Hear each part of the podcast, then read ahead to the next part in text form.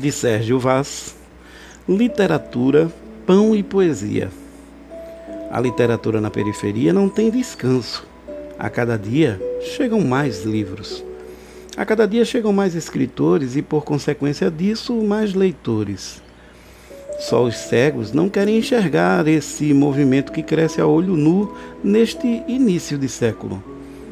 Só os surdos não querem ouvir o coração deste povo lindo e inteligente zabumbando de amor pela poesia.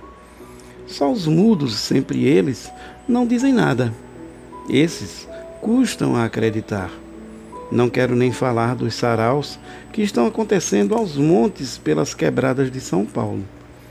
Isto me tomaria muito tempo, haja vista as dezenas de encontros literários pipocando nas noites paulistanas cada qual do seu jeito, cada qual com seu tema, cada qual a sua maneira de cortejar as palavras.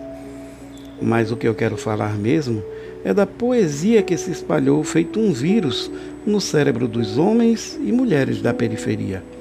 Pois é, essa mesma poesia que há tempos era tratada como uma dama pelos intelectuais, hoje vive se esfregando pelos cantos dos subúrbios à procura de novas emoções.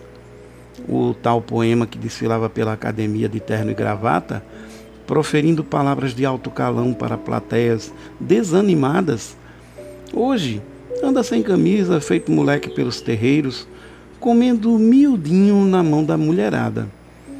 Vocês por acaso já ouviram falar do tal poema concreto? Pois é, os trabalhadores e desempregados estão construindo bibliotecas com eles nas favelas. E o lobo mau pode assoprar que não derruba. Apesar da pouca roupa que lhe deram, está se sentindo todo importante com sua nova utilidade. A periferia nunca esteve tão violenta.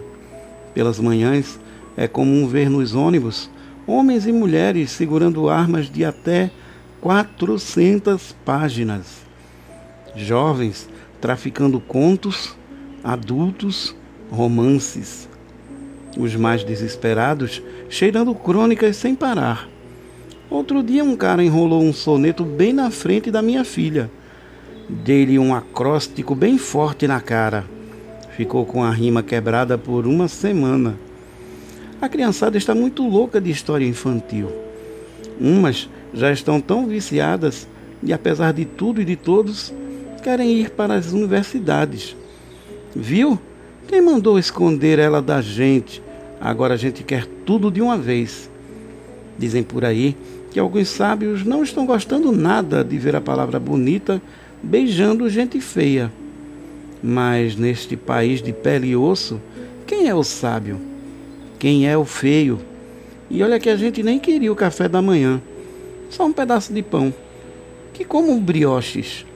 Não, não é Alice no País das Maravilhas, mas também não é o inferno de Dante. É só o milagre da poesia.